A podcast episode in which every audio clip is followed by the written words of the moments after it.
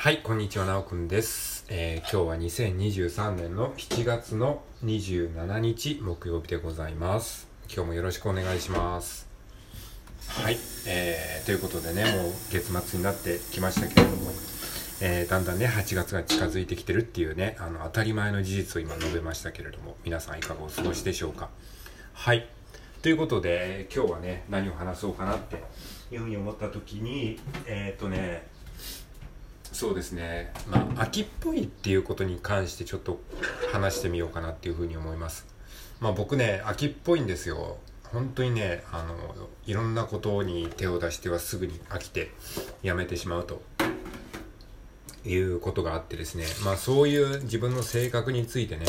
こう一つのことがどうして自分は続かないんだろうっていうふうに、まあ思ってしまうことはね、よくあるんですよ。で、これを聞いてるあなたももしかしたらそういう部分があるかもしれないので、まあそういった方に向けて、秋っぽいっていうのも、まあ悪くはないよっていうことをね、ちょっとあの、まあ、最近思うので、それをね、話していきたいと思ってます。で、秋っぽいっていうのはね、あの、全然いいことだと僕は思ってるんですよ。なんかね、人間っていうのはその秋っぽいようにもともとできてるらしいですよね、まあ、一つのことに集中しちゃうと獲物に食べられちゃうというかねその獲物獲物えっ、ー、とあの獲物として食べられちゃうトラあの強い動物に食べられちゃうから、えー、集中がねこう分散しやすいようにまあそういうふうに設計されてる生き物らしいのでそもそも一つのことをねあの長く続けるとか集中するっていうこと自体が非人間的というふうに、まあ、解釈することもできるんですよね。だからあの秋っぽいのは全然悪いことではなくまあある意味、まあ、人間らしいっちゃ人間らしいんですよね。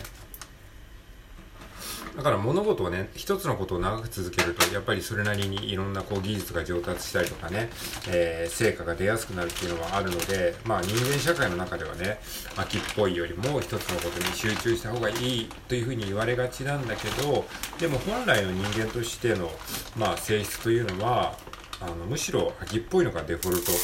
なんだよっていうことまあそういうふうに考えていただければそんなに悪いことじゃないなっていうふうに思えると思うんですよね。でまあ秋っぽいからこそねいろんなことができるっていうところもあってうんとねまあそのコネクティング・ザ・ドッツとかってよく言いますけどなんかね一つのことをガッと集中してやった結果次のことにつながるっていうことがねすごいねあるなっていうふうに僕は思っていてこれこの間も収録で話したんですけどもあのまあ僕はねその秋っぽいんですけどあの秋っぽいんだけどその夢中になってる時はめちゃくちゃ頑張るんですよ。なんかそれがね僕の特徴だと思っててあの過集中とかって言ったりしますけどまあ多分僕 ADHD 傾向があると思うんですよね。まあ別に診断を受けたわけじゃないんですけれどもなんかねそういうあの発達障害っていうかねそういうあのことで言うとまあ ADHD っていうあの症状にすごいね当てはまってるような気がしてて。でそれは何かっていうと、まあ、気が散りやすいとかで気が散りやすい一方でのめり込んだことにはとことんこう夢中になってあの集中する。異常な集中力を発揮する。で飽きたらすぐにポイってやっちゃうみたいな。そういうね面倒くさい性質があるんですけどもなんかねあのまあそれがねいい方向に行くと本当に何でもできる人になれるんですよ。で僕はねあの、まあ、最近はあのブログであの読書ブログっていうかね本の感想を書くブログを書くことにあのここ数日はハマってるんですけれどもこれもなんか本当につい最近なんですよね。じゃあなんでこういうことを今やってるのかっていうとこれはやっぱりねコネクティング・ザ・ドッツなんですよ。であの僕がじゃあどうして今あの読書ブログをやってるのかっていうのを辿っていくと過去のあのハマってきたことを辿っていくとね全部つながってるんですよ。で今年の3月ですね。だから今からえー、っと4ヶ月ちょいぐらい前ですかね。今年の3月の中旬に、えー、ラジオトークのトーカーさんの影響でリコーダーを始めました。リコーダーという楽器を始めました。でリコーダーにめちゃくちゃハマりました。まあ、リコーダーすげえ楽しいなっていうふうに思ってでそこからあの、まあ、吹奏楽っていうものに興味を持ち出すんですね。まあ、リコーダーは吹く楽器でしょ？そのリコーダーをどんどんどんどん極めていくとリコーダーがクラリネットになり、えー、クラリネットを吹きたいなと思ったりサックスを吹きたいなっていうこう指を使って吹くっていう意味ではリコーダー自体はね小学生のえー、楽器みたいなイメージがありますけども、えー、それを発展させていくと吹奏楽の楽器に興味を持つようになりますよね。まあそれは自然なことですよね。で、吹奏楽で僕は吹奏楽の経験がないし吹奏楽のあの分野にも全然詳しくなかったんでなんかあそういう世界があると面白いなと思って、まあ、吹奏楽あるあるみたいな YouTube を見たりとかですね。あの、まあ、吹奏楽の音楽をちょっとこう YouTube で聞いてみたりとかしてあなんか新しい世界知れたなとかって思ってで吹奏楽の楽器ってどんなものがあるんだろうって思ったらまあなんかね自分の知らない楽器がいろいろあることに気づいたんですよね、まあ、その中の一つにユーフォニアムっていうね楽器があるといういうことを知ったんですよ。へーって。まあ聞いたことないけど、そんな変な楽器、変な楽器っていうかそういう楽器があるんだっていうことを知識として知ってました。で、そしたら、あの、Amazon プライムビデオでですね、なんか、えー、なんかいいドラマとかいいアニメとかないかなと思って探してたら、響けユーフォニアムっていうアニメが、えー、おすすめ欄に上がってきたんですよね。でこの響けユーフォニアムっていうのはまさにさっき、えー、言ったあのユーフォニアムっていう吹奏楽の楽器ですよね。でそれを知ってたからあこれ吹奏楽に関係するアニメなのかもしれないなって思ってあのなんか勉強になるかもって思ってそれで見始めたらめちゃめちゃ面白かったんですよね。響けユーフォニアムっていうえー、あのアニメがね。で、あ、これすごい面白いって思って、一気にもうシーズン1を一気見して、で、シーズン2も見て、で、劇場版も見て、えー、劇場版のスピンオフ作品のリズと青い鳥っていうね、あの、えー、作品も見て、で、めちゃめちゃドハマりしたんですよ。で、そうすると気になるのは、これの原作も見てみたいなって思うわけじゃないですか。ね。で、原作は何なんだろうって思って調べてみたら、漫画じゃなくてね、実は小説だったということが分かってね、もちろんコミック版もあるみたいなんですけれども、あの一番の原作は小説らしいということが分かって、へーって思って、なんでへーって思ったかっていうと、まあアニメといえばね、大体漫画原作っていうものが多いじゃないですか。だからなんか小説が原作のアニメって珍しいなって思ってまあラノベとかねあるから、まあ、そんなにあの今はそこまで珍しいってわけじゃないのかもしれないけど、まあ、僕の観測範囲の中では結構珍しい感じがしたので、まあ、じゃあちょっとその原作も見てみようかなって思ってであのブックオフに行ってね原作を探しに行ったんですよね。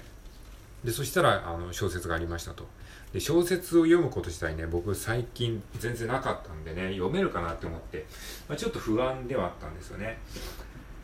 であのー、まあ不安ではあったんだけどね小説をこう読み始めたらですねもう本当に一気に読めてしまってあ小説すごい楽しいなって思って。久々にこう活字メディアをねしっかり読んだ感じがしてねなんかすごいあの面白い体験だったんですよそしたらね、あの、ちょっと文章もね、自分で書いてみたいなっていうふうに思うようになったんですよね。やっぱりその文章を読むとね、自分もなんかその影響されるのかわかんないけど、まあ自分もなんか書きたくなるんですよ。